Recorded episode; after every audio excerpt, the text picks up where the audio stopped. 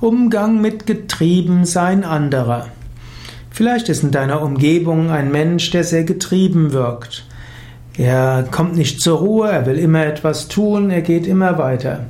Wie gehst du damit um? Zunächst mal gilt es zu überprüfen, von was ist er getrieben.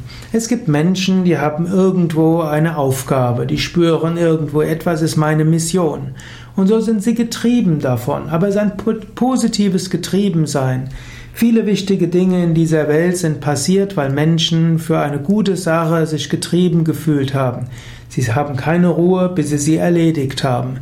Dieses positive Getriebensein, das kann man sogar unterstützen und kann schauen, hat der vielleicht eine Mission? Sollte ich mich ihr anschließen? Ist das vielleicht ein Mensch, der viel bewirkt und ich sollte ihm unterstützen? Andere Menschen sind irgendwie getrieben, ohne eine echte Mission zu haben. Sie kommen nicht zur Ruhe. Am klügsten wäre, rate ihm oder ihr zum Yoga und zur Meditation. So kommen Menschen zur Ruhe und das Gefühl des Getriebenseins kann aufhören.